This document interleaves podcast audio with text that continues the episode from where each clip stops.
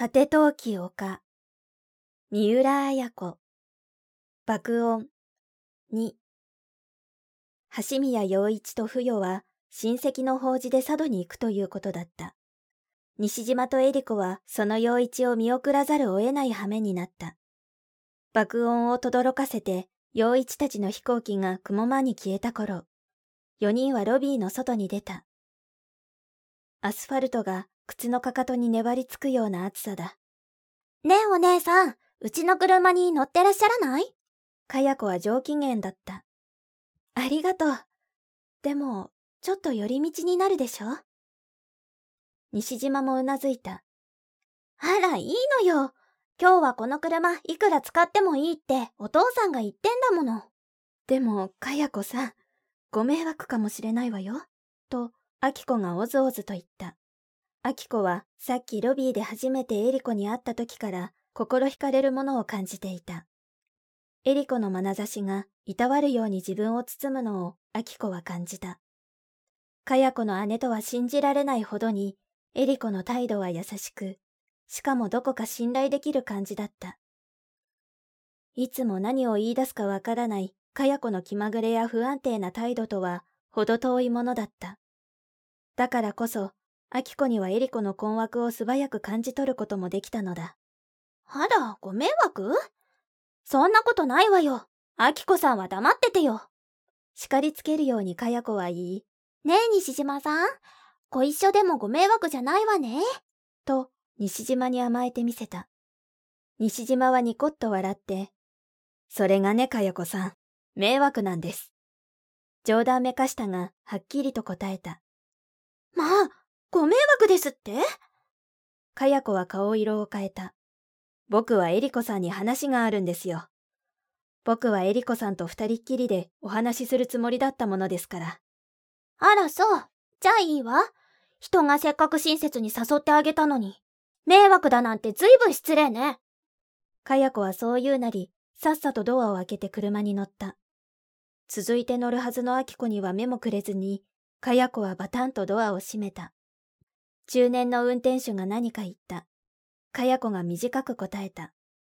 運転手が気の毒そうにアキコの方を見たが、アキコは手を横に振った。車は動き出した。ごめんなさい、妹が。アキコは丁寧に二人に謝った。あら、謝るのは私の方よ、アキコさん。かや子はいつもあんな風にわがままなのね。いいえ、かや子さんは無邪気なんです。大変ね、アキコさんも。そう言ってからエリコは、西島さん、ごめんなさいね。お帰り早々、不愉快だったでしょう。と、頭を下げた。いいえ、ちっとも。そんなことより、三人でアイスクリームでも食べに行きますか。向こうにいると北海道のアイスクリームが無償に食べたくてね。西島は爽やかに笑った。じゃ、私、ここで失礼します。アキコは再び頭を下げた。構いませんよ。ご一緒しましょう。ね、エリコさん。ええ、本当にご一緒しましょう。エリコも優しく誘った。ありがとうございます。でも今度またお目にかからせていただきます。あくまでもアキコは遠慮する。じゃあ今度、エリコさんと三人で会いましょう。あんまりかよこさんにいじめられないようにね。こんなこと言っちゃエリコさんに悪いかな。西島はちょっと首をすくめた。いいえ、私、血がつながっているからってごひいきはしませんわ。少しバリバリと叱ってくださる方が欲しいと思いますわ。アキコはうつむいたまま二人の話を聞いていたが、お先にごめんなさい、と近づいてきたタクシーに手を挙げた。二人は去っていくアキコの車を見送っていたが、車が坂の影に姿を消しても、しばらく黙って立っていた。暑いなあ、旭川も。しかし旭川の暑さはからりとしていて男性的ですね。車は他の客に取られて一台もなくなってしまった。もうこの時間に空港にハイヤーで来る客はない。西島は赤電話で金星ハイヤーを呼んだ。街からここまで早くても20分はかかる。二人は建物の影に日をよけた。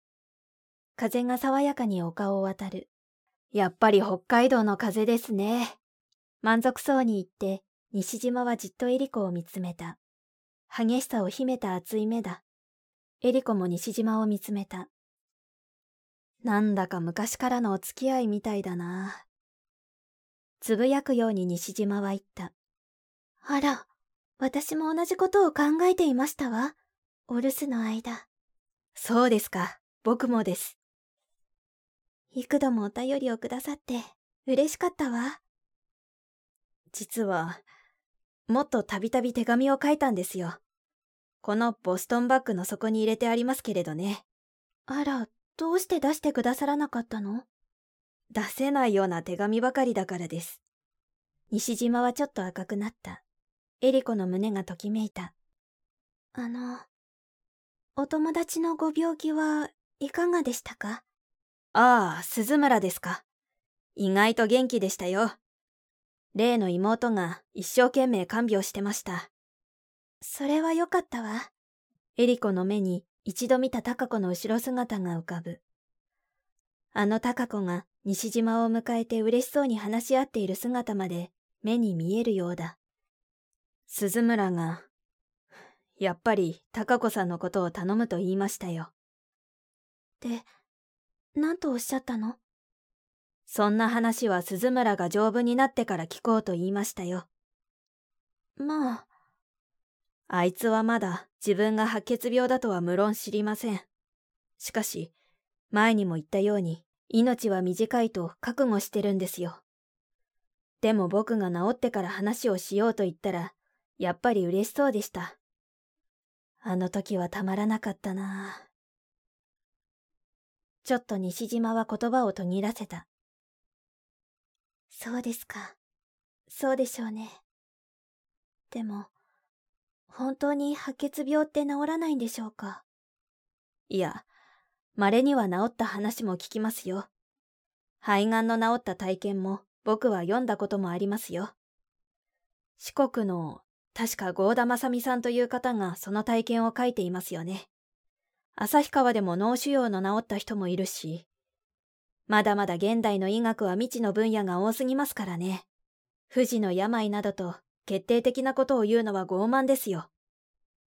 鈴村さんも治るといいですわね。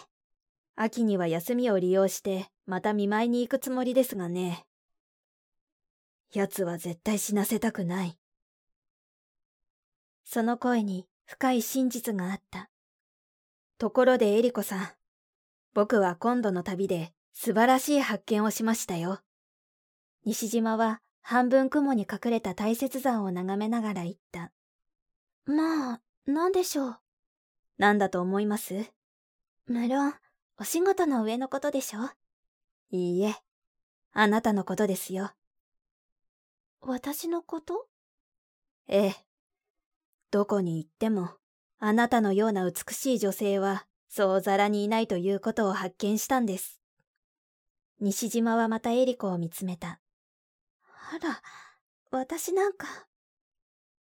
でも、そうおっしゃっていただくと嬉しいわ。素直にエリコは微笑した。この間西島が出発する時のように空港には一人の客もいない。丘の下の稲田が今日は一段と緑が深い。その稲田をなびかせて風が渡っていく。さらにあぜを越えて風は次の田を渡っていく。雲の影でも映すように、風の渡る道が見える。ねえ、エリコさん。土曜日の夜はいつも会っていただけませんか？毎日でもお会いしたいけれど、僕は当分一週間に一度に決めたいんです。なぜですの？僕たちは若いですからね。自分で自分を制することをしないと、感情に流されますからね。エリコはうなずいた。会わないでいるということも時には素晴らしいことだと、僕は今度の旅で感じたんです。あら、私もよ。二人は顔を見合わせて微笑した。